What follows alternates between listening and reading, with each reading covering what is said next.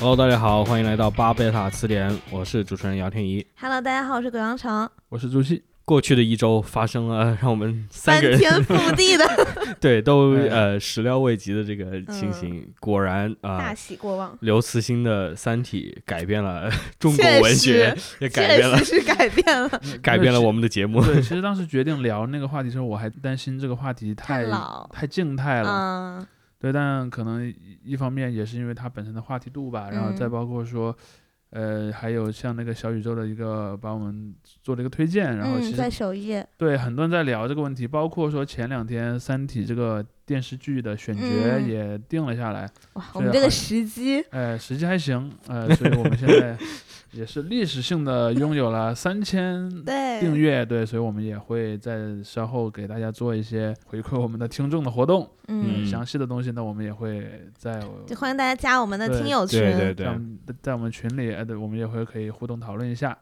嗯感包括谢说大刘一感谢些大比较新的活动，我们也会在群里通 知大家。嗯一切都发生的很突然啊， 所以对我们准备并没有那么充嗯，分。是的，是的，是 的，嗯，这是我们的十五分钟的名气。对，嗯，对。然后，其实我们今天想聊的问题呢，跟呃上一期还阴差阳错的有一点儿关系，嗯因为我们这一期聊的这个概念的起点呢，其实也是一部科幻小说。嗯对，呃，这个科幻小说呢，其实大家可能最近都知道啊，就是叫做《雪崩》。嗯，为什么会提到它呢？是本周也发生了一个，呃，比较也大翻天覆的，地了，嗯，呃，比较大的新闻，也其实也不能说那么那么大。我我个人觉得我们可能 中高新估了闻那个新闻对的影响。就说 Facebook 脸书这个公司，嗯，呃，正式宣布改名了，哦，他们现在开始叫一个 Meta，也就是 Meta 圆的意思。嗯，呃，然后它为什么改这个名呢？就是因为元宇宙这个概念出自于一个一九九二年的科幻小说，嗯叫做嗯呃《Snow Crash》。 Snow Crash，、嗯、对，然后《雪崩》是一个叫做尼尔·斯蒂芬森的美国作家写的，而这个主题其实写的就是在大家可要要想一下，九二年是一个什么样的时代啊？嗯即便是在美国，其实在一九九二年也没有那种什么大型的网络游戏，对，对对，甚至那个时候的单机游戏都还是处在一个呃视觉效果嗯很原始的这么一个状态。而在那个时候呢，已经出现了一批所谓的赛博朋克作对家，而史蒂芬森呢，他其实也是采用了赛博朋克式的，当然他本人不算是一个赛博朋克的一个根源的作家，嗯，但是呢，他也采纳了很多赛博朋克的概念去写一些东西，而《雪崩》就是在这个时候写的。其实，在录这期节目之前，我还专门找了这本小说来看。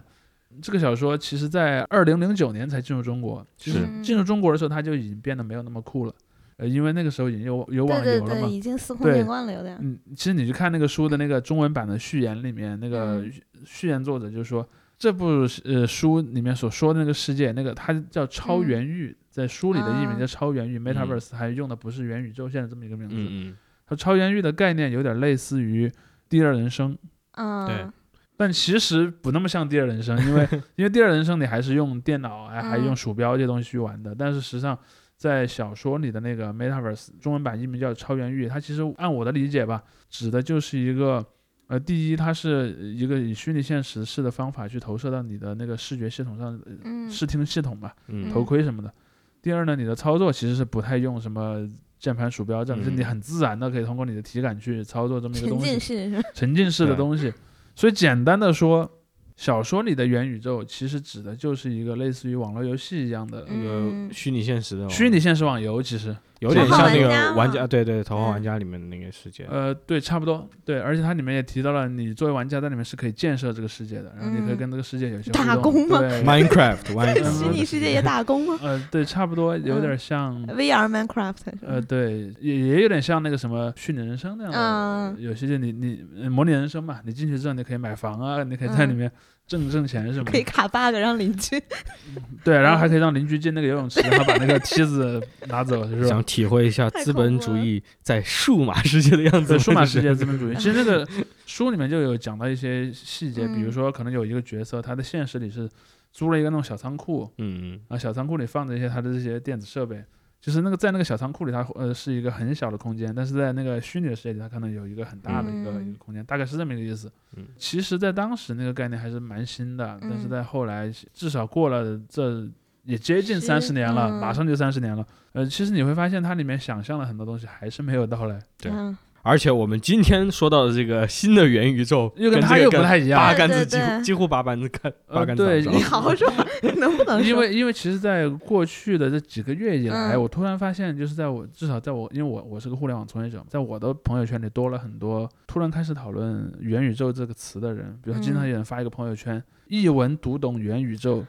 或者说嗯那个元宇宙的什么十个投资趋势，类似这样的东嗯西吧，就突然多了起来。这个东西其实让我是有一点点警惕的，所以我我前段时间也发了个朋友圈，就说我说谁在讨论元宇宙，一律按贾跃亭转世灵童处理。嗯，那昨天我又发了一个朋友圈，我说哦，没想到远贾跃亭转身通竟然是扎克伯格。 我想讲的点就是说，这个这样的一个概念，其实他在提出来的时候是非常的似是而非，非常模糊的，嗯嗯所以才会有那么多人写了那么多文章，转发那么多帖子，包括还有一些群主他们在里面讨论什么是元宇宙，对它如果单纯是个那个 VR 游戏的话，其实就就没有必要讨嗯论对它了嘛。啊，就没有必要什么。你有一个很成熟的一个概念给他，嗯而且还有一点就是说，事实上，呃，VR 技术在过去的一段时间以来没有什么进展，嗯，就它还是造内部，它就它还没有真的能体感。不，它呃没有到那个就是普通消费者能够对，第一个啊是使用的第这一个个是是成本问题，嗯第二个就是说它那个使用体验其实还是有问题的。嗯比如说，就像眩晕感啊，嗯包括说像那个你头戴设备，你戴久了会有一些负担的感觉。嗯，它对你这个实际要使用的空间要求很高，哦对它你是的有，它是一个很实际的空间。，对你必须要有一个房间，就是嗯半个房间来供 你走动，嗯不对不至于你就是到处撞桌子撞椅子这样。对，嗯，其实我们会看到说，在一些我认为啊可以和元宇宙比拟的这些文艺作品里面，元宇元宇宙也远远超过了我们现在的这些 VR 技术所能嗯覆盖的东西。嗯比如说《黑客帝国》，对吧？嗯 嗯《黑客帝国》今天也要出新的， 就对是续集了。对，你看《黑客帝国》里的人类所关的那个地方，它有一个最本质、最牛逼的地方，在于人类的意识不会控制自己的肉体。比如说，我们在这个这个世界里，我们的呃虚拟现实为什么还做不到那么好呢？有第一个因素是我收到信号还是有问题，比比如说嗯这个头盔的体验还不够好，嗯这个眩晕感我解决不了。但还有第二个问题，我向那个数世界输出指令的问题，嗯，比如说我想在这个世界里向前走，我还要对我比还方说是要走，或要者是走，或者用我手臂的一些嗯动作，或者用但手柄上的按键，嗯或者用手柄和按键，但那个是真实感就降低了嘛。但是你看，像在类似于《黑客帝国》那样的世界里面，人的神经直接是被就对相当于对。被被你的劫意持识了是了，对脱离对对你的身体对的，神经 信号，就是你的神经信号不是给你自己的肉体的，嗯而是给你在那个世界里的分身的。这里面嗯是是有一整套技术，相当于你本人瘫痪了。嗯，简单的说，相当于你本 人意识瘫痪提了。取，对你意识被或者说叫流量劫持，开始 OK，了，我们开要始进了，入开始了，对，就是你什么东就就是你的你的那个信号，你的神经信号嗯从脑子里出来，不是到你的身体，而是到了那个世界里面去的。嗯而这一点到目前为止都做不到，而且我认为在短期内人类都做不到。嗯嗯，即便有朝一日人类能做到这一点，它也会有巨大的伦理危机。嗯，对比如说，万一中间死机了，这个人永久变植物人了，怎么对办？对对对对，所以他网不好怎么办？对，或者网卡了，对 吧？这里面问题太多了，因为嗯你你处在劫持状态的时候，这个人相当于是个植物人嘛。嗯所以我个人觉得，啊，现在就去吹这些元宇宙，其实跟你大概在一五一六年去大谈所谓的什么虚拟现实技术嗯，是没有什么区别的。嗯，而且那个虚拟现实技术还有另一个问题是，它没有什么使用场景。你现在看到的所有的虚拟现实的游戏都不好玩儿，嗯我可以很直率的这么说。这个我不能认同，但是继那续吧。那你对《生化危机 VR》好玩儿要呢？不我觉得生化危机 VR 好玩，呃，或或者这么说吧，或者说绝大多数的 VR 游戏都不好玩儿，嗯，而且还有能好玩的 VR 游戏，它其实体量啊各种也，说实话也不太大，就是不是那种那么高自由度的一不个嗯是世界级对的对对那对种开放世界嗯那种，对，因为大家都知道，其实《生化危机》整个系列它最大的特点就是它你的选择是非常有限的，嗯它是在一个一个相对有限的空间当中去去去去做的事情。我觉得这个涉及到虚拟现实啊，跟我们说回来，就是这个扎克伯格的这个元宇宙嗯有点相关的一方面，也是因为就是脸书很早以前就买了那个 Oculus Rift，就是最早对做这个虚拟现现实设备做的特别好的一个公司，但是大家都一直骂嘛，就说他们买了这个公司之后，嗯好像也没干点啥对对对没干啥呀对对，啥啥都没干，然后呢水花设备也没升级，也没有说变便宜，结果现在这个扎克伯格搞了一个玄乎的不得了的东西，嗯说是要融入怎么样虚拟现实，说是一个广大的一个世界怎么怎么样，但其实就陷入了就像你最早说的嘛，这是一个非常模糊的概念，嗯，没有人知道它是什么，甚至也许扎克伯格本人都不知道它是什么。我觉得扎克伯格，因为他的动机其实就值得怀疑，因为我因为我们今天要讨论的这个主题，可能我们就讲了很久还没有讲到这个主题。其实嗯我想讲的，我我想简单的介绍一下这个主题，就是说，其实像元宇宙这一类的概念经常出现，嗯，嗯，基本上可能短则几个月，长则一两年，一定会有一个类似这样的词突然在网络上所有人都在聊对，，嗯对对吧？呃，为什么会总是出现这样的现象呢？我我先不讲普遍的因素，我先讲我们本次要讨论这个元宇宙的这个因素。我认为扎克伯格其实是有一点儿，嗯，想故意放出一点话题的意思，因为他的公司本身是处在一个嗯，还、瓶颈期，对或者说一个危机的时期吧。嗯就是首先第一，它你想，脸书这样的一个应用在西方世界里面已经不酷了。嗯就比如现在，如果你是一个上高中的小孩儿，你你是第一次入网的人，你是第一次开始上网冲浪的人，你压根儿就不会选择 Facebook 这样的平台，嗯，或者说你也会注册，但你不会在上面很活跃。嗯，嗯你的活跃的场景可能是什么，类似 TikTok 之类的东西， ，Instagram，嗯，对对对，这就是 Instagram。然而，它已已经存在的这些用户里面呢，又存在大量的，比如说所谓垃圾信息的嗯问题、虚假信息的问题，甚至还有说阴谋论，比如说嗯大家都知道，美国其实很深受这些阴谋论的困扰，比如说啊，打疫苗就会死，也也会有这样 的东西，又或者说啊那个什么，其实总统是个蜥蜴人儿，嗯，就是扎克伯格是蜥蜴人啊吗？呃，对，扎克伯格是个生化人儿，他不是蜥蜴人儿，他是个假人儿，哦就是反正有各种奇奇怪怪的、嗯奇奇怪怪的阴谋论，你就会发现，其实他是在类似于 Facebook 这样的平台上是传播的是非常广泛的。嗯而且在外部来讲，这些虚假信息的传播，或者说阴谋论的传播，以及 Facebook 在传播这些阴谋论中所起到的作用，是引起了全社会的关注，嗯甚至于可以说是敌意的。嗯，包括还有像个人数据隐私保护的问对题，对对，他不像包括说还有他像去青议少会年那是，对青少年权益的问题。嗯所以 Facebook 的高管，包括扎克伯格本人，经常被传唤到议会去嘛。所以我觉得在这样的一个情况下，扎克伯格能做大的最好的事儿是什么呢？就是我把水搅浑，嗯我也回应不了你的问题，但我丢一个新概念，然后大家都会去聊那个新概念，聊我以前的那些旧事儿的，嗯似乎就变少了。我认为他有很强的这个动机，这其实就是我今天想要讲到的。我们其实是想要去说分析这一类的黑化，这个嗯黑化是为什么要被创造出来？嗯，这就是我认为是一个非常大的动机，就是我故意要把人搞搞糊涂，我故意想要制造一些话题，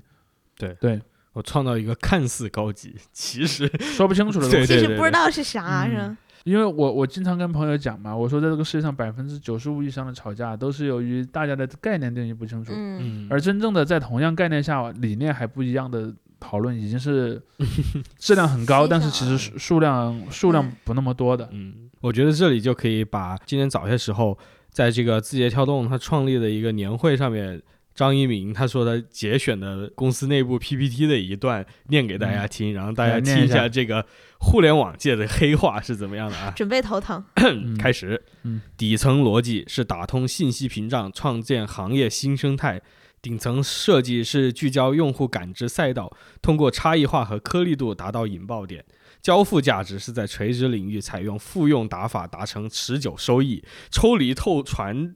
归因分析念都因为念不 好。作为抓手为产品赋能，体验度呃体验度量作为闭环的评判标准，亮点是载体，优势是链路，思考整个生命周期，完善逻辑考虑资源倾斜，方法论是组合拳，达到平台化标准。我就这么 OK 看这段话，我就觉得你能不 能说人话？对我已经舌头已经打结了啊！嗯总之，大家就应该理解到这个黑化的这个大环境是怎么样的了。其实我刚才听了一下，因因为我也在这一行里，我也见过很多用这样多黑化人。当然我，我自己本来我我自己也有一个原则，就是除非完全无法沟通，否则我绝对是拒绝嗯用这样的黑化的。但是其实你可以发现，这一类的黑化大概来自几种不同的来源。嗯比如说，第一种可能是来自于一些就是科学或者技术上的术语，嗯比如像链路，链路这个其实是一个啊很就是在什么通信啊这种领域里嗯会用到的一些对一些概念。还有一些呢，则是来自于我们的一些政府公文，比如说抓手嘛，一个工作需要找抓手这个词，其实最早是在政府公文里很经常使用的。呃他什么意思啊？就是落脚点是吗？ 呃，对，差不多就是这么意思，就是说我都没明白这个呃就是类似于说你找到了这一件事儿，你就能很容易的推进推这个动工对作它，啊，就一个找到主一要个矛盾是吧？对，或者说啊或者说有用马哲的话有有些领导人对对对会说那个抓住牛鼻子，嗯，类似这么一些概念吧。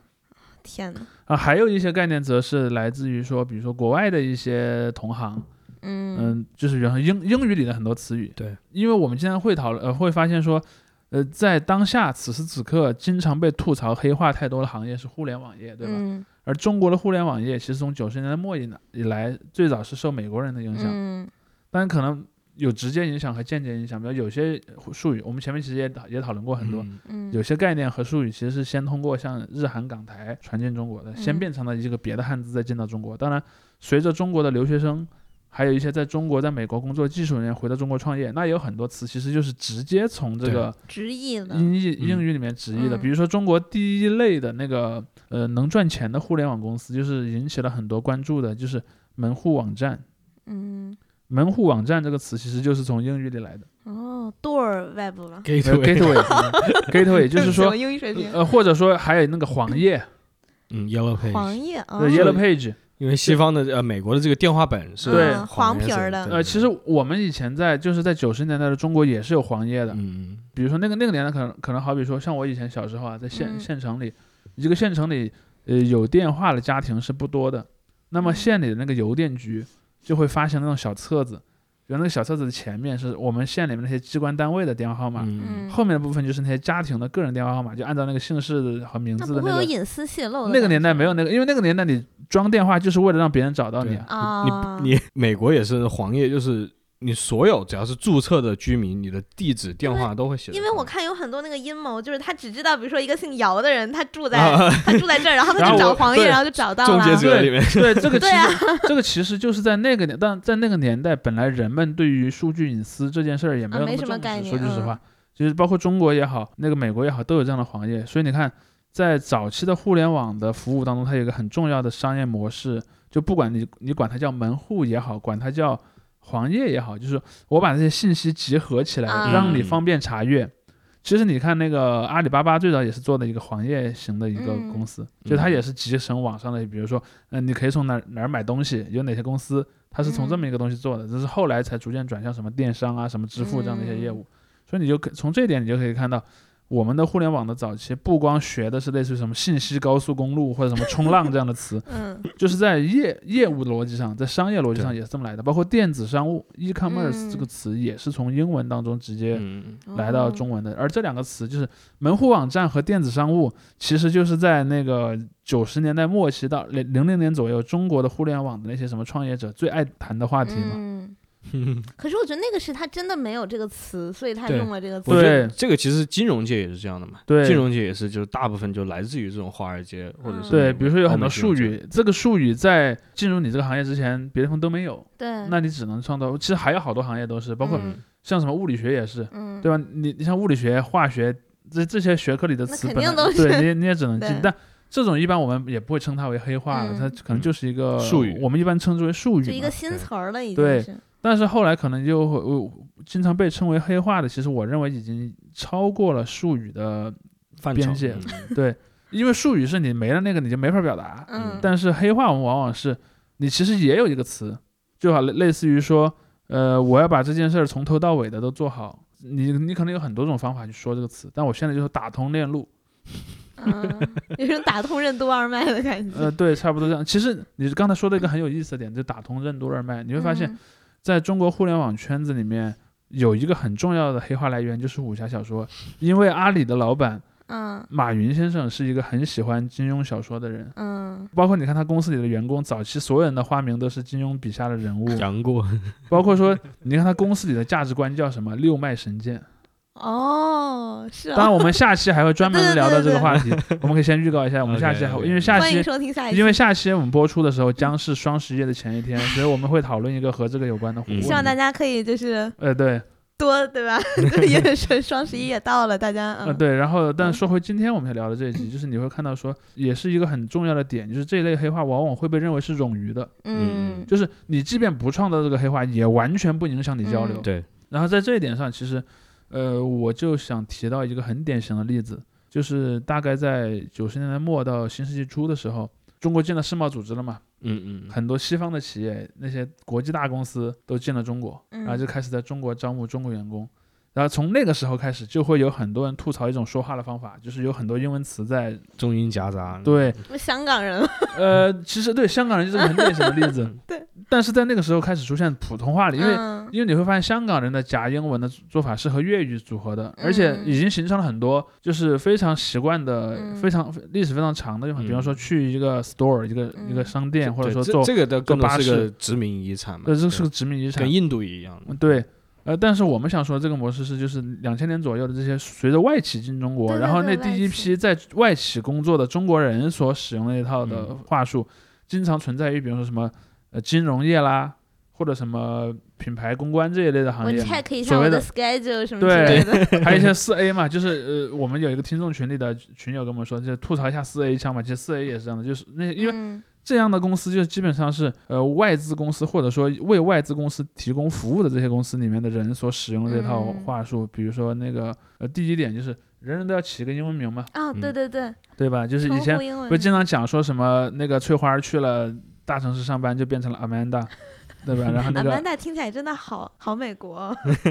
对那时候可能每个公司都有那么一两个 Amanda，对吧？艾然后莉什么之类的，对，然后他们可能互相之间说话的词都是像你刚才讲的、那嗯个，比如说会会经常讲，呃，我要看一下我的 schedule，或者什说么那个 project 怎么样什对么之类对的，嗯，你去 push 一下你这个工对作。啊对对对对，其实这样的词你不用这些词，完全不影响任何交流，嗯但是他们可能就形成了那样的一个氛围。嗯因为我以前在半导体公司工作过，半导体公司也多多少少有一点，但是我认为在我们那个行业里。呃还可以原谅的是什么呢？因为我们也有点像我刚才讲的那种，我们是一个有很多术语的行业，嗯我举个例子，啊，比如说我用到了一种工艺，这个工艺里面我需要在那个晶片上盖一层化学物质，然后在英语里面叫做 photo resist，哦，然后在大陆的汉语里面呢，它叫做光刻胶，在台湾的汉语里面呢叫做光阻。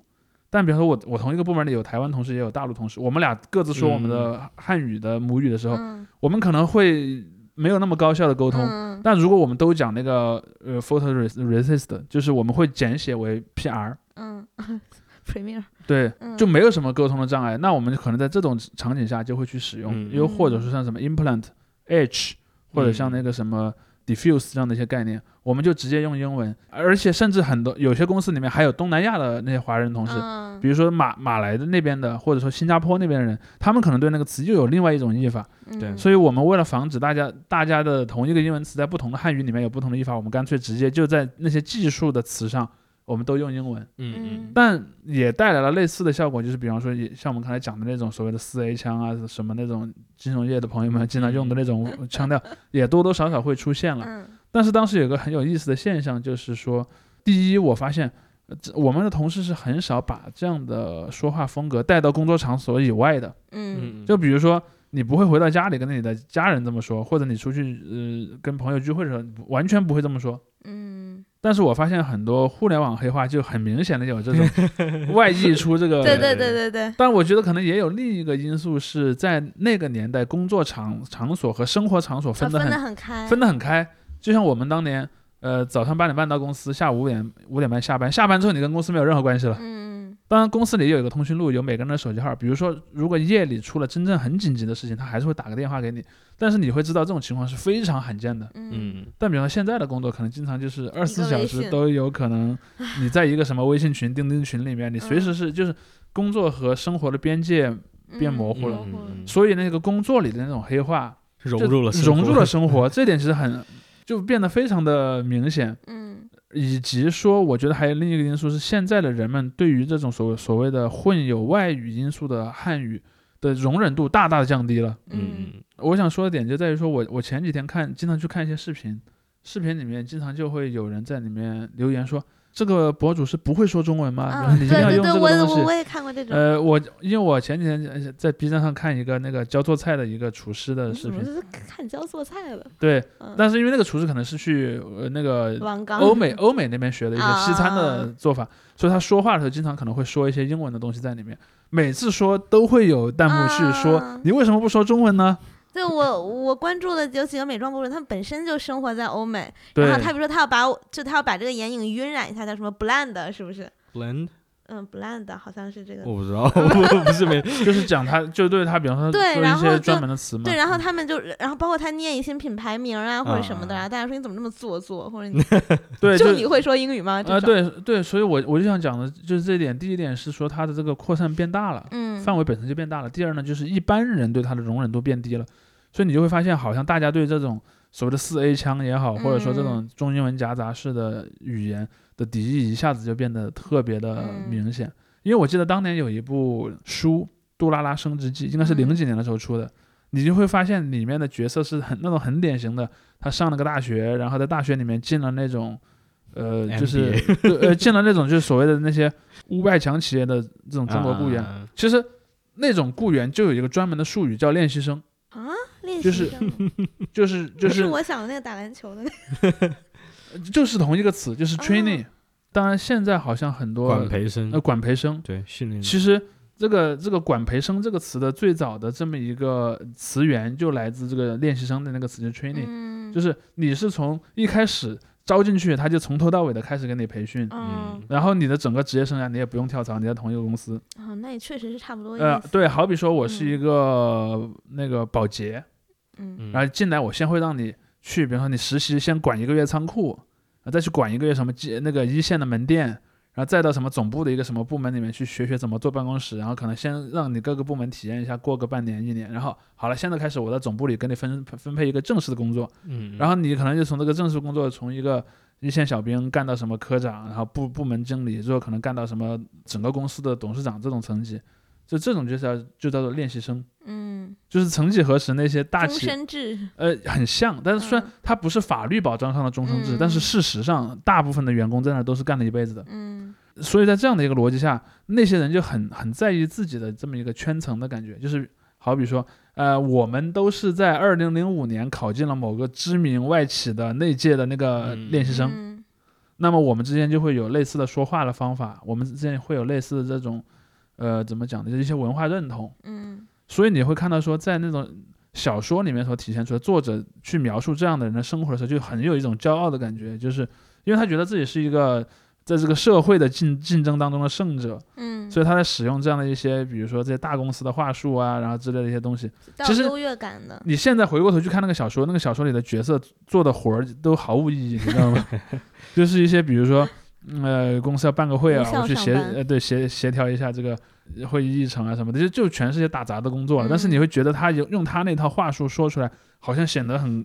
很 fancy，呃很 fancy。赋能赋 对能赋能，对，就是所以这点就是一个特别有意思的地方。嗯在那个年代，由由于中国自己不管是在传统的行业里，还是在这些像像互联网这种新兴行业里，都是处在一个进口的地位。嗯所以自然就会有大量英文的词进过来，包括说嗯像很多人讨厌那个，就是比方说像金融界或者什么品牌品牌公关这种行业里面说英文，其实互联网行业也说很多英文，对吧？嗯比如说是最早 to C to B，嗯嗯其实你会发现这个词是非常突兀的，放在中文里面其实非常突兀的。嗯 B 二 C 什么意思？啊对，什么 B 二 C 嘛，就是 B to C 嘛对，B to C、C to C 这样的词，就是在零几年的时候就非常的不明白。其实 B to C 就是就是企业，business 和就 cos，和呃呃呃 customer customer 对就是就是比如比如说我开了一个是 consumer 呃应该是呃 consumer 对嗯 consumer，然后比如说我我是一个嗯我是保洁，我开了一个官方网店，我卖给一般用户，这个叫 B to C，然后我是个个人，我卖闲置，我弄一个闲鱼，啊 C 呃这个叫 C to C， C，哦， 对拿到活动，对，包括当年像易贝网嘛，这些这些网嗯网站在中国都是都是这样的，创造那了我还大在搞量 C to C 呢，我的妈 呀，我们就是对你开了个看。闲鱼号嘛，对我你就开了个闲鱼号，就放在十多年前那个语境下，你就可以说我最近在探索 C to C 业务，哇塞， 好样的！对，所以这是一个非常重要的一个来源吧。嗯嗯但我们其实刚才也已经讲到了一个因素，就是，呃，黑化的一个很大的本能就是要营造一种共同的这种身份感。对，创造自己的 network，当然，对，嗯也有一点，这个东西是硬币的一面啊，另一面就是我要排斥其他人。对对，嗯比如说我说了这一套的那个术语，就像就像我们刚才。天一念那套东西的时候，因为那个我程程不在互联网行业对工作嘛，你跟完全不知道他说什么，对对吧？然后我比也如不说知道这 是当然，他那个念的人也不知道自己在念什么，说的人但可能也我不知我道大概能明白一点他那个嗯说的东西。但是这样的一个过程当中，你看会说这套话术的人和不会说这套话术的人，可能就变成了嗯，两个不一样的圈圈子。可能有一些人特别爱发明这样的词儿，他可能就嗯显得它迪就士是尼它 K 那 O 个 L，呃，KOL 对那 KOL， K K O L 是什么来那着？也不对，KOL 是跟什么 of 什么？ key Key opinion opinion leader leader，关哦，我就还以为是什么 of 是主要意见 领袖，你就是啊意见领袖。其实呃，意见我领就是袖，我只知道是对大 V，对 对对，意见领袖这个词本身嗯进中国就很有意思。嗯，就是意见领袖这个词在中国最早进来的时候，它其实指的甚至都不是互联网上的意见领袖，一开始的意见领袖指的是那种比如名说人明星，名人、啊，学者，对呃，包括甚至于像一些深度政府上官员，或者还有一些比如说一些评论家，嗯，他经常去报纸上写评论，因为那个年代也没有那么嗯多的什么对微博那样的东西，嗯就好比说你你你类似于你写了一篇文章点评当下的这个我们的当前我们国家要做什么事情，你发到《纽约时报》上，你就是一个意见领袖。嗯嗯这样的一种概念，其实是一种所谓的传统场域下的意见领袖，甚至于说有些时候你会看到一些什么学术的论坛或者是什对么公共政策论坛之类的东西。但是后来随着互联网的发展，意见领袖就变了，嗯，这个词的指的意思就变了。当然，我前面说的那类人还是叫意见领袖，比如说。呃，我是一个学者，我我开了一个推特，上面可能我也有什么几万人、十几万人关注我。那么你以推特的标准来看，我也是个意见领袖也，是个 KOL，应该是呃也是个 KOL，嗯 但事实上就是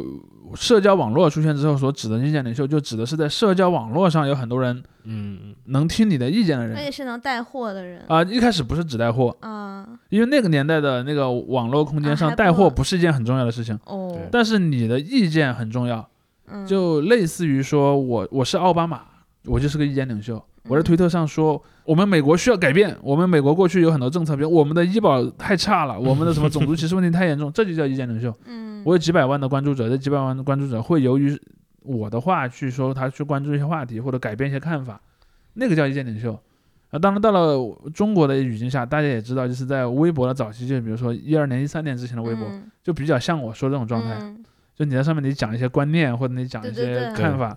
而在二零一三年以后呢，KOL 这个词还在被用，但显然指的东西就不太一样了。嗯嗯比如说二零一三年之后的 KOL 可能指的就是一些呃就更倾向于商业了。嗯，博主那种嗯甚至于说到了后来，因为我们知道在英文语境下有一个词叫做 influencer。嗯 influencer 这个词，呃，其实指的就是那种能带货的人。嗯哦，比如说，我是个 Instagram 上的一个嗯，模特，模特，嗯呃，今天早上我发了张图，美美的，然后他说哇，他穿的衣服是什么，我想买。他用的唇彩是什么款，我想买。这个就对叫 influencer。嗯美妆一些美妆博主啊，嗯对美妆博主，其实 influencer 最精确的对应的对象，或者说最典型的对应对象就是美妆博主。哦，所以，所以你看，还嗯有我拼时尚穿 搭，对，opinion leader 和 influencer 在英文下两个概念其实隔得挺广的，嗯但是在中文这个语境下，尤其是在一三年之后，就中国的很多社交网络转向了，呃，就是去公共广告化，我称之为去公共化，就不再嗯关心这些公共议题，而关心一些什么生活方式啊，什么嗯嗯呃影视明星啊这样的一些，或者说更偏向于消费类的这些东西的时候。在中文语境下，KOL 本身就逐渐转向了一个带有商业意味儿的东西，嗯嗯，嗯，但是直到即便是如此啊，还有人觉得它商业化的程度还不够，我还在创造一个新词，就叫 KOC。对我刚才想 K O C 又是 啥？ KOC 这个词完全不存在于英语当中，它是什么什么？就是前两个词还是一样的什么 key opinion opinion，嗯，但第三个词不是 leader 而是 consumer，就是他就是他们所谓的有影响力的消费者，啊也就是所谓的这些能带货的人。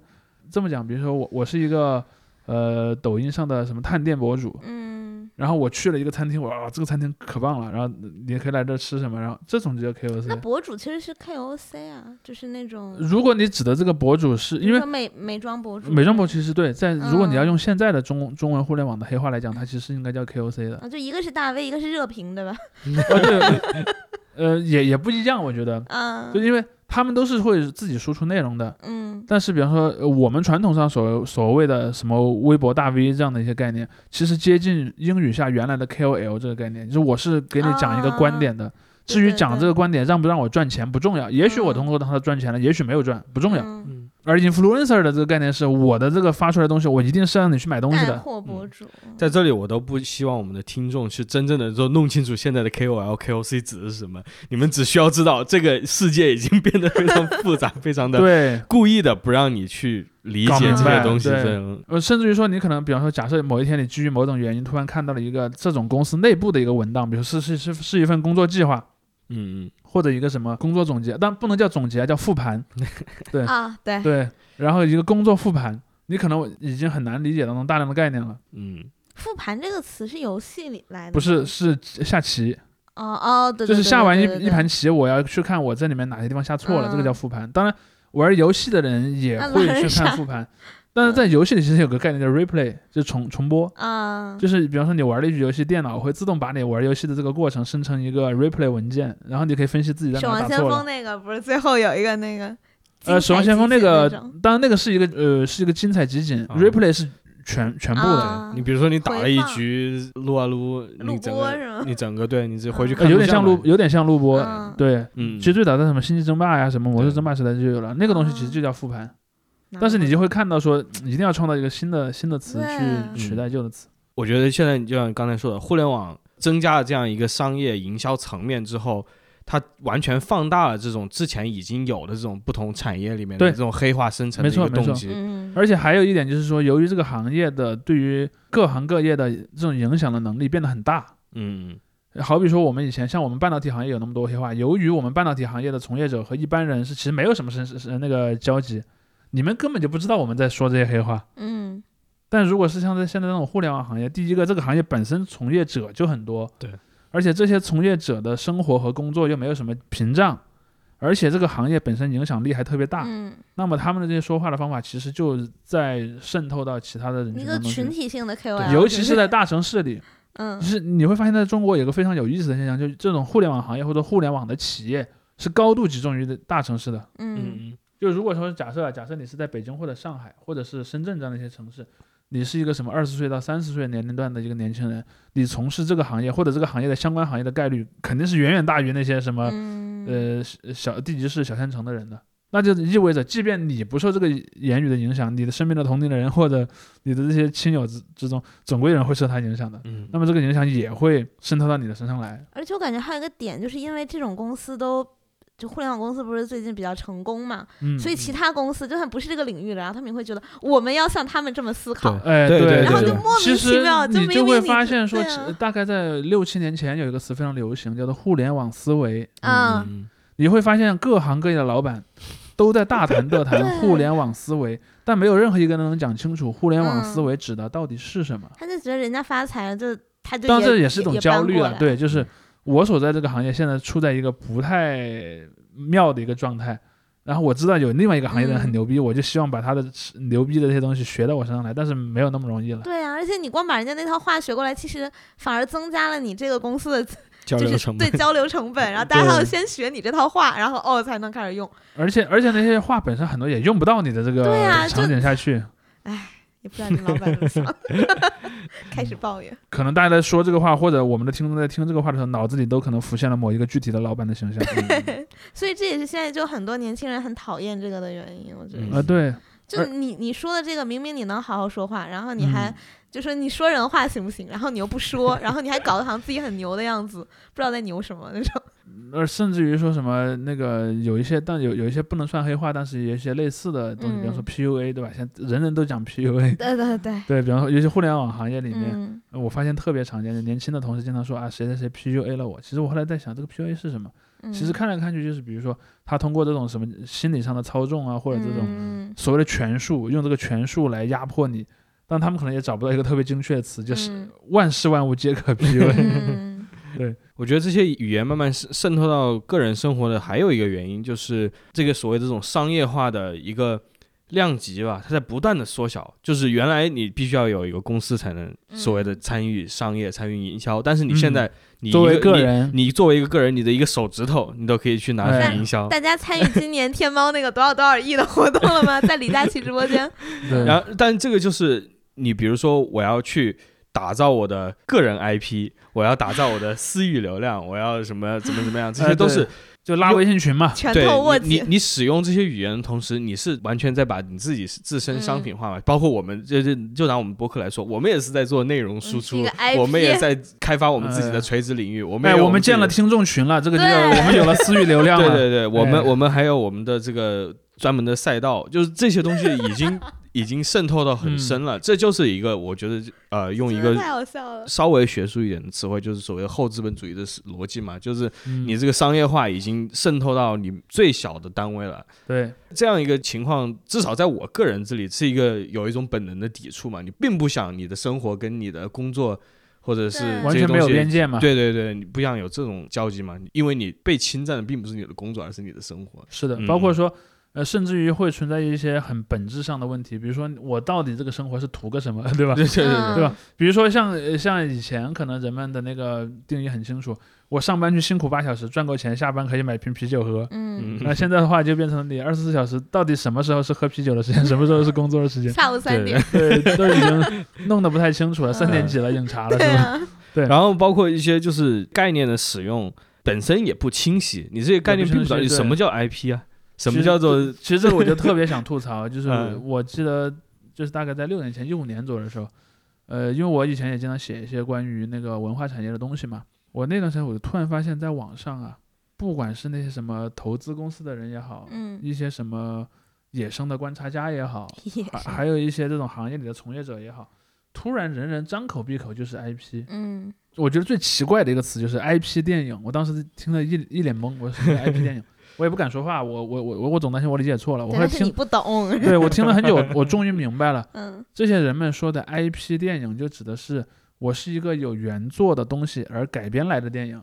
嗯，网文啊呢、呃，对，比如说你会经或常看游到。戏这对，种看到一个，好比说有一个以前是个互联网公司的老板说啊，我们今我们今天开始要进军视频赛道，我们已经采购了二十个 IP。他其实说的意思就是我采购了二十个可以用来去改编成影对，视作品的原作。嗯，然后当然从你在这个逻辑上来讲，你说采购了 IP 是对的，就是嗯知识、知识产权嘛，嗯或者说叫做买了版权的，嗯对知识资产，嗯，就是它是一个可交易的，有一个明确的标的物的东西。比方说，我买了某部小说，把它改编成电视剧的权利。嗯从这个逻辑上讲，IP 是对的。但是这里面就有另一个问题，因为电影本身也是一个知识产权，嗯，就是比如说你就很难讲一个 IP 电影这个东西，因为这个电影自身也是一个我记 IP。得我一开始听到 IP 电影或者 IP 什么电视剧之类的，然后去查 IP 是什么意思，然后查知识产权，我说哦，律政剧是吧？ 就是我以为他是聊这个的， 对，但其实并不是，对呀、 其实结果是其实它指的就是说我依赖于另外一个原作，嗯但是我其实想讲的东西说这个概念错错在哪儿？错在于说我哪怕是个原创剧本的电影，我也是个 IP 啊，我也是个知识嗯产权，所以这里面就存在一个问题。还有另一点，还有一个一个人讲，呃他们在讲 IP 电影的时候，经常讲的一个概念是什么呢？就这个东西是可以系列化开发的，嗯，嗯对，他们往往会隐含这它是意一思。个比如说，他们脑子里浮现的都是很有钱的漫威这样的样子啊， 嗯，我我有一个概念，然后这个概念可以一直不断的往下开开发电影，而且这个电影可能还往往还不是什么某某某一、某某二、某某三，嗯可能更复杂，是混搭，是还混可以用来卖玩具，哎，还可以啊呃对，首先我可以开发不同系列的影视剧，然后我还还可以卖玩具，游然后卖游戏，剧还本有杀现在，还有别的，比方说一些官方授权的一些、嗯呃什么服装啊，各种各样的商品，他是这么理解那个 IP 的。嗯但我就说这里面其实你就有好几个概念就不一样了。比如说第一个，所谓你的这个授权，其实授权这个词在英语里是有专门的词语和专门的概念的。好比说你想用它去做一些衍生品开发，这些都有专门的术语给你用，你不用去用 IP 这样的一个定义非常模糊的词。还有另一个就是，比如说你想开发一个系列，你把它系列化，系列化这个概念也有一堆专门的词去讲系列化，比如说 franchise 这样的一些词。嗯，你想说这个东西有原著，你说它有原著就可以了，你也不需要用 IP 这个词。但是很多人他可能也不知道这些在讲什么，嗯他就用 IP 这个词去包所有。嗯当然，唯一我觉得让我欣慰的点是什么呢？由于中国这个影视行业确确实实就是呃市场的虚假繁荣比较厉害，就是那波热钱过去之后，就嗯没有人再谈这个概念了。嗯还就是有啊，吴京就是中国大 IP，这 又是另外一个，啊，当然这也是另外一个概念，就这个词又用了两三年，它变对成了一个，比如说有个人有名了，这个人对，一它个是 IP，一个比如说形象，对，比方说运营营一个个人 IP，这嗯样的概念就更是错的离谱了，因为一个人是没法成为一个 IP 的嗯。但如果说你把把一个人申请了一个一个商标，那个商标权可能是一个知识产权，嗯但你不能说那个人是个知识产 权，对吧？就像就像吴京，好比说吴京如果拿他自己这个形象表申情请包了一个，呃，对，比如我说就啊把是那个表中国最大的对 IP 把那个表情包申请下来是可以的，但是吴京这个人他是一个人格权，是一个人，嗯而不能是一个 IP 啊，因为 IP 是可以买卖的嘛，人是不能买嗯卖的。人口买 卖，对吧？啊，就类似于前段前段时间那个什么李李子柒和他那个团队嗯去打官司，好比说有一个呃有一个频道，有一个 YouTube 频道，甚至有一个品牌，比方叫李子柒牌什么螺蛳粉螺，蛳粉，嗯哎，李子柒牌螺蛳粉这个东西你可以作为一个知识产权，嗯但是李子柒这个人是不能作为知识产权的，嗯，嗯甚至于说李子柒这个人是可以告李子柒这个品牌的，嗯，嗯我告我对自己，就就很像现在很多情况，包括一些音乐界也出现过嘛对。好比说我们有个乐队，然后这个乐队的名字被人注册成了一个商标，最后就出现了这个乐队的人去告那个持有那个乐队商标的啊人，就是我自己告 自己，就类似于苏苏打绿改名嘛，嗯，对对对就，很典型的例子。但是你你硬要说那个人是个 IP，那肯定不不能成立啊。 嗯，所以我我觉得现在说 IP 就更像是说我有了一个素材，我要把它塑造成各种样子。我反而是另一个理解，我认为现在的很多网上的这些人说叉叉叉是一个 IP 的时候，除了我刚才说的那几重意思，嗯比如说，第一个意思是有原作，第二个意思是系列化经营，第三个意思是你可以跨业态经营。嗯除了那三个条件之外，我认为还有第四个条件，就它默认那个东西是具具有一个所谓的粉丝经济式的东西，嗯有点 KO 跟 KOL 又重合了哦对，一有点，跟那个有点重合。当你在说一个东西是一个 IP 的时候，你默认它有一个忠实的受众群体。嗯，有商业价值是吧？对，比如说我现在去马上去起点上放了一篇小说，那个小说完全没有人看，没人知道。那你就不我说是它是个， IP 哦，对我，我虽然从技术上讲我是个知识产权，嗯我还是可以去卖那个东西，让别人看。但是你想，人们不会把它称为 IP 的。嗯，但如果这部小说有几百万订阅，然后提起它里面的一些名字、一些概念，所有人都知道，那你就会说它是个 IP。 嗯，所以这就是另另一重含义，就嗯是粉丝多、对，粉丝经济这么一个东西。不对，但话说回来，粉丝经济本身也是一个挺奇怪的一个概念吧。粉丝经济我觉得还挺好理解的，而且是，但是它其实也有一些定义不清楚的，地方，比比如说粉丝哪些行为？对，粉丝哪些行哦为算粉丝经济呢？呃，好比说，我认为就是那种歌星的模式显然是一种粉丝经济，而且还有很多人是希望把粉丝经济经济这个概念给狭隘化到互联网这个场景下的，嗯，但其实并不是。对，不是啊，你像传统这个音乐工业用这种这用这套玩法，已经用了对吧？几十年上百年了。嗯，你们还有没有什么想吐槽的 黑话类似那你的？刚才那段话打开我一个一个吐 槽，呃，对，哎，也可以看看我们的那个听众群里的群友们想要去 对对对对对，去去吐槽的黑话，因为因为我们在录节目之前也是向我们的听众群的群友们征集了吐槽点这么一个东西赋能。哦，KPI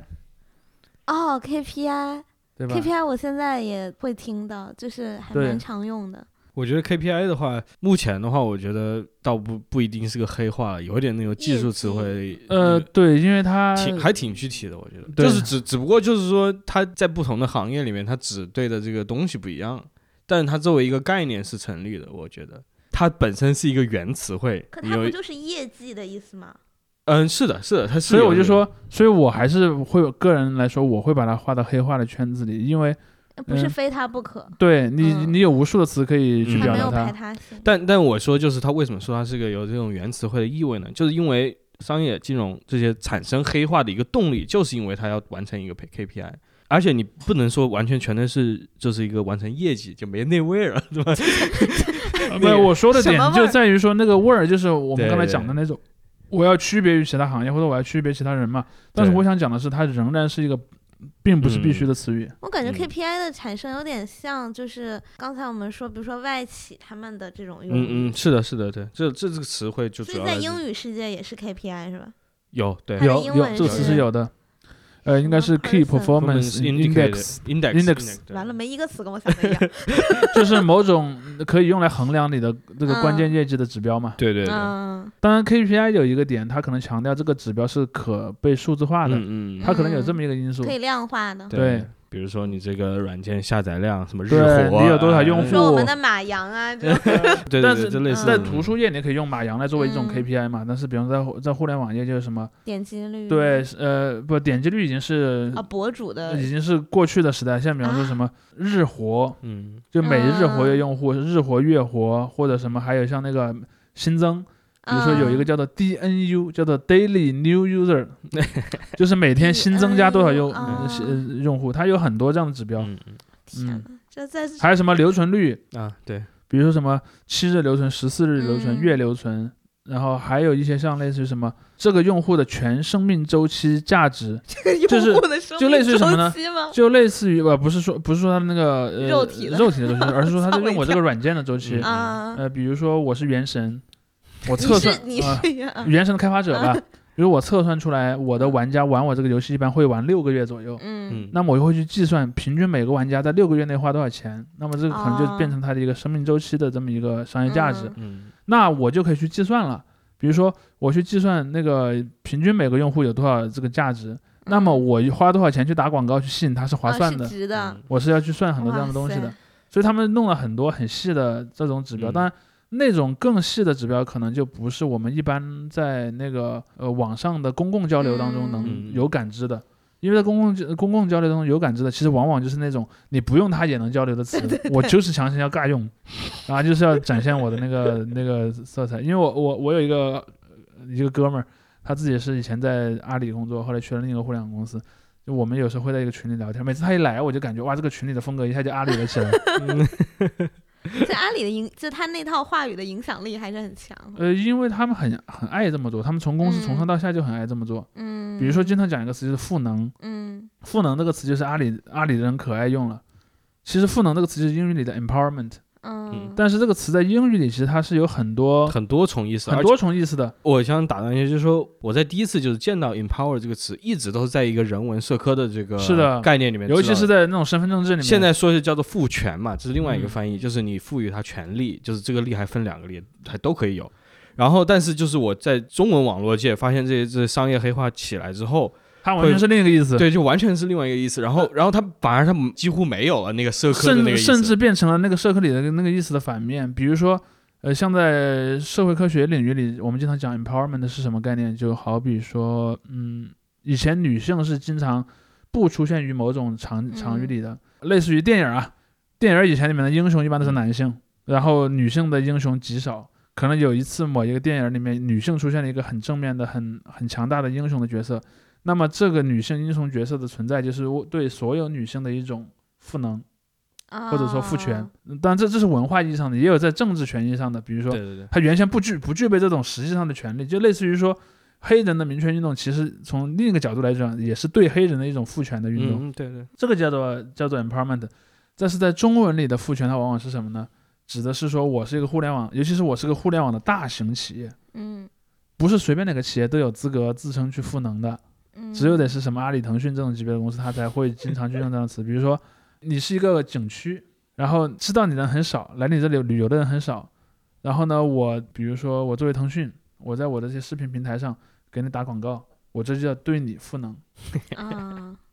又或者说你是一个呃超市，嗯你是个传统的超市，你卖东西只能卖你附近的那些地方，你有一些些那些街坊客户会来，我是阿里，我说从今天开始呢，在支付宝里或者在天猫上就直接能够在你的这个超市里买嗯东西，然后这些什么物流这些这些的工作，我们都可以帮你去接入到我们这个服务体系当中来，这个就叫赋能传统零售。啊啊，所以你会看到说，这个反而是一种和刚原来那个意思是反过来了。这个有点就是垄断嘛，对我们原来说的那种赋能，往往有打破垄断的意思，嗯嗯，就是说弱势群体，我们打通破常了会这讲，个对建制嗯群对弱势群体，体获得了某种政治上的、文化上的，或者是其他领域上的一些权利，获得一种独立性 power。嗯嗯那所以那个更像是一个自下而上的革命而获得的。而在中文语境下，互联网公司说的这这种赋能呢，往往是自自上而下的，嗯，类似于说，比方说阿里在说这个话的时候，你能想象到他认为我是一个君王。嗯然后好比说你是一个什么某地的那个本地的那种超市连锁，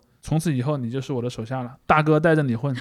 然后我给你提供这些嗯，技术服务。当然，呃，阿里肯定会把自己描述成一个就是带来服务者呃服务者的嗯色彩，但是你也知道，他作为一个商业企业，他不可能就是给你做慈善，让你嗯去做这件事儿嘛，他让你纳入到他这个东西当中去，他肯定是要打通他那套生 态的嘛，对吧？他他是这这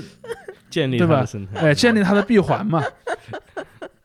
好搞笑对啊。对， 第一次听赋能的时候，我还以为是什么加 buff，给他加个 buff。哎，其实有点像这个意思，对 你啊发现没？是有？啊好比说你你原先是一个只能卖你附近攻的，击范围 对。确实对吧？比如说你原来是一个你只能覆盖北新桥附近的一个辐，射到这对个周围，嗯，对，但是以后我允许你把你的这些物流接入到我的菜鸟物流体系里面去，那意味着你能覆盖整个北京市，嗯，那就是加 buff 了，加了一个设计距 离啊，哎，有道理，或者说加了个攻击速度，对吧？嗯比方以前你可能自己的员工去整理，现在我可能嗯有一套我的那个体 巨系的魔人，族嘛，加攻对 速的，对我给你加了个攻速，哇塞，好恐怖！所以它是有这么一个因素在里面了。但是嗯你就会看到说嗯，它就会把这个东西整个包裹为一套的那个话语，就像我刚嗯才讲的，呃，重整传统零售的底层逻辑，打通链路，形成闭环，然后同时形成一套可复用的打法，啊组合拳，哎，一套组合拳。组合拳真的对，太然后搞还有笑沉淀什么一些经验，然后对对对对之类这样的东西，就那这这些东西，其实你你如果不用这套话语，你还是可以表达了，嗯但是他们就是一定会去去用。嗯，就就一种精英的感觉对，只只是说，可能这里面也存在一个很有意思的现象啊，但我不知道在美国这个现象现在的那个进展的程度有多高，但是在中国，你就会发现，在一般人的眼中，除了这些政治精英，比如说公务员之外，嗯因为很多地方你会发现人们还是挺尊重公务员的，嗯但是除了公务员之外，人们在传统的军工教体系之外最尊重谁？这个形象是经过了变化的。嗯嗯嗯好比说，在零几年的时候，就像我刚才讲的，为什么当年社会上会出现《杜拉拉升职记》这样的小说？因为你去一个跨国公司当练习生，在那个时代是一个很有面子的事情。嗯但是在后来可能变成了，比如说你去了什么呃投资银行，嗯就你经常去看那些电视剧里面，他会把那个男主角设定成一个什么样的人？ 嗯，对吧总裁？对，总裁或者说什么银行家，嗯，地区或者经理说什么地区总裁对，或者是什么呃跨国企业高管，对吧？这都是嗯很常见的这些形象。但是我认为，在目前为止，虽然因为影视业的这个变化一般会比社会上的嗯直观感受会慢一些，因为这些创作者他他会有需要一个反应时有间个来反消应嗯化的，还有制作时间的问题。但是我认为，在一般民众的眼里，程序员或者说什么互联网从业者吧，也不一嗯定是程序员，就互联网从业者正在快速的成为那个个过去曾经由什么外企员工所占领的那个位置。嗯这是一个非常有意思的现象，因为前两天我还在我们公司内网写写过一篇文章，就讲幺零二四嘛，就所谓程序员节。嗯嗯哦，其实你看，程序员节在这几年就逐渐变成了一个在社会上有一点讨嗯论度的东西，因为在以前完全没有嘛。我那次跟他们聊这个问题的点就在哪儿呢？在于说，其实以前有一个程序员节，俄罗斯人发明过一个程序员节，就是每年的第二百五十六天，因为是二进制的嘛，嗯二的八次方是二百五十六，嗯所以他们会定一一般来讲是在九月份每了。年第嗯二百五十六天，对，平随着平年闰闰年那个日子会不一样，嗯反正应该是在九月份。然后你就会看到说那个呃这样的一个语境下吧，它其实是说我倡导这些技术人员，就类似于什么护士节、什么记者节、嗯教师节一样，对我要让这个行业有一个自我的一个认同尊或者尊敬的尊感尊觉重的东西，嗯这个是最早发生在俄罗斯的，而在中国就没有这个节，长年以来没有这个节。而第一次有人倡导设立这个中国的程序员节，我后来专门做了一些考古工作啊，可能应该大概是在一零年左右，就嗯有一些互联网程序员的这些论坛里人在说，我们设个程序员节吧。这里面就发生了一个非常有意思的事情，我但是我不确定呃我们讲这么多会不会就是需要需要逼掉一些啊？嗯，就是最早发明程农序业员论坛，呃对是在一个呃有点儿有点儿有点儿有点儿那样的一个论坛，你知道吧？就是成这人叫网站，成人网成人网站，就是要讲到一零二四这个概念的起源。一零二四确实和二进制， 呃和二进制有点关系，因为一零二四是二的十次方，对，啊但其实它不是个很常见的概念。就像我刚才讲的，呃，二的八次方是一个很常见的概念，嗯，因为它跟那个数字呃数字存储的单元，比如说二的八次方、二的十六次方，这些是很很常见的东西。嗯当然，同时本身八和十六也是二的整次方的那个数嗯数，而二的十次方呢，常见于这种数据存储里面，比如说什么一 k、一对 E m、对一 g 这样的概念，它其实和程序员之间的关联有，但是不强。那么为什么一零二四成了当年被人动议说你要去弄一个程序员节的这个日子呢？其实就是跟当年跟那个某个论坛有点关系，因为那个论坛是个色情论坛嘛，在上面人们回帖都会回一零二四，因为一零二四跟日语里的那个呃排名第一就是一级棒，一七蹦就是一番，就是就是因为 嗯嗯对，就是因为一零二四是在中文里就被理就会首先它经经过这么一个转换啊，一零二四等于一 G，你啊，但是这个本身就不是一个很常见的概念，因为比方说如如果你在嗯如果你在九十年代你讲一零二四人，一般人们会认为是一 M，嗯嗯，但是由于到了一零年左右，这个呃电脑的存储空间也很大了。当你提到一零二四的时候，你不会想到一 M，你会想到想到一零二四个 M，也就是一 G。嗯那么一 G 的存储空间，那个在文字上显示是什么呢？一是一 GB， GB。嗯就读哦。作以 气泵。我以为是一零二四的读音很像，我说不像不，一零二四先要经过这个转化之后，就是以以气泵，啊，是这就个是逻辑一番的，意思嘛，嗯，就是日语里的第一名的意思嗯。而这以气泵个回帖发生在什么语境下呢？就是回帖的人觉得发帖的人发的内容很好，嗯夸他就会发一个一零二四，哦，而且后面可能往往还会再跟一句什么“好好人人一一生生平平安”。安。行了，你也经常上是不是 要？我这都是很这都是很有名的梗了。嗯是啊，我都就是在一零年左右，这个梗很有名，还有所以呢对，，下辈子美利坚也是。啊，那是什么就是就是好人一生平安，好人一生般的平安下辈子楼主美利下坚辈子美利对坚对啊？就是说，你发了一个很精彩的片的种子，我们都嗯感谢你，我们希望你好人一生平安。啊，所以就会有两部分嘛，第一部分是夸你这个东西特别好，嗯，第二部分是说我希望你一生平安。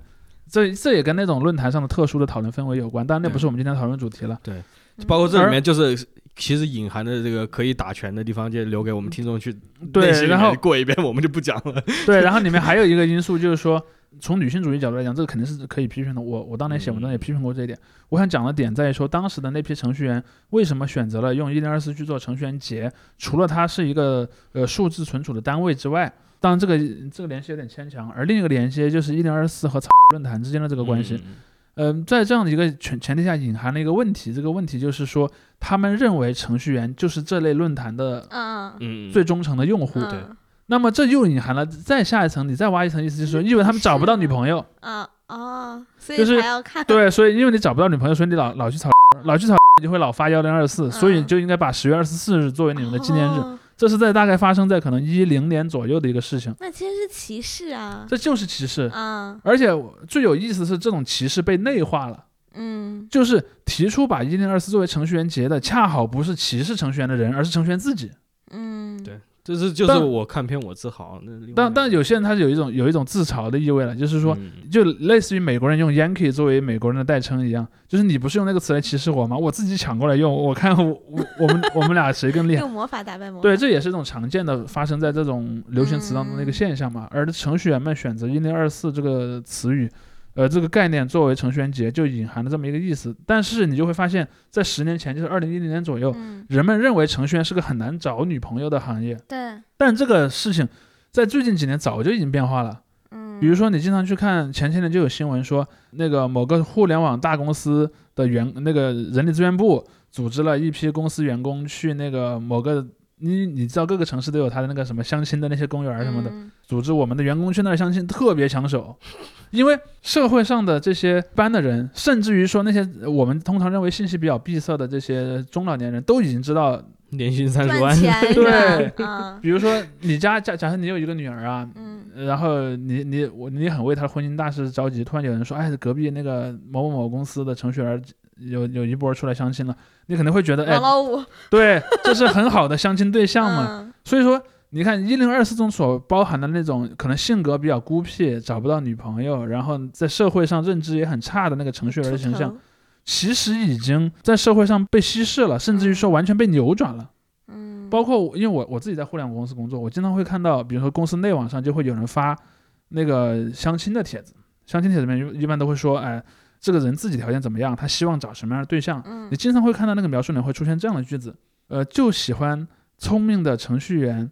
类似这样的一些表达。嗯我个人并不认为这些呃人他真的是对编程也好或者这样的一些概念有兴趣，其实他可能是在掩饰。我希望找一个呃程序比较好有老的师，呃对有条件比较好的人，好比说你你喜欢找一个银行家，你不会说你自己拜金的对吧？嗯，虽 然你可炒个能大富翁，对，虽然你可能内心深处确实有这个想法，但你不会在嘴上说，你你会把它包装成一个别的因素，比如说我喜欢一个什么。跟在一些好的行业里的人交流啊之类的，你会用这样的理由来包裹那个嗯，那个那个那个想法嘛，所以我就想讲的是，这其实就是一个很有意思的一个黑话，就是嗯幺零二四这个概念。幺零二四个概念，你会看到它里面有扭曲的很多因素，比如说这里面有一个绝对的物化女性的因素，因为在那样的论坛，嗯对吧？女性永远是被物化的，嗯而且就是它是一个预设嘛，你就是这个这而个且是行业，而且它对预设这个程序员行业都是行业男的对都是男人，哦，都是呃，对看黄哦片的嗯男人， 我才对你会我发都现没反应对，过你会发现他们默认我们我们这个社群里嗯的成员都是男的，对哈，我你听到程序员这三个字就觉得是男生哎，对，甚至于说在程序员圈子里还经常出现一些段子，前几年说的，好比说某某某公司雇了一个程序员鼓励师，一看是什么，就是比方说穿那种很可爱风格的衣啊服的一个美女一个美女，这明显就是是对，这明显就是物化女性嘛。嗯但是这也恰好说明了这个行业所包含的长期就存在的一个，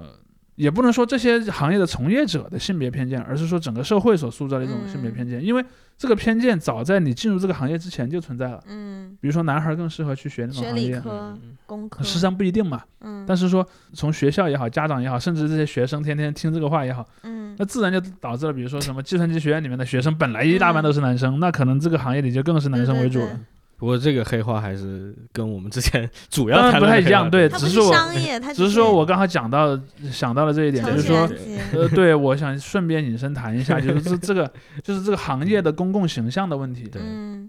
这一点是发生了非常大的变化的嗯。而这一点变化，我个人认为，嗯，他地位的提升，也就代还表他这但个嗯是还没有被它这充分的套讨语言论过。对对他的这个语言也形成了某种霸权嘛，我们呃，说，对，就 就像就像刚才程程说的嘛，比如说嗯你可能是如假设你是在图书出版业，你可能就觉得我们这个行业是一个比较西洋呃、产西 洋业嗯的产业，我们想从那些朝阳产业身上借一点能量过来，那可能就是那赋咱能赋能对，就是那肯定是去找互联网产业了嘛。嗯比如说，能不能就是什么把那些什么呃互联网这些一些所谓病毒式营销用来卖书呢？可能嗯有些老板就会提这样的想法， 对或者说互联网的能私域流量，不能哎对，其实就是拉了个微信群卖书，为什么把图书都做成 IP，然后都啊，对嗯呃对 IP 化 或者说所谓产品化这样的一个概念，嗯有人就会经常讲产品化对，嘛。现在很多那个图书公司的编辑都叫产品经理了，对，嗯你看这明显就是呃从互联网行业啊对，出都现不的一叫个策划编辑了，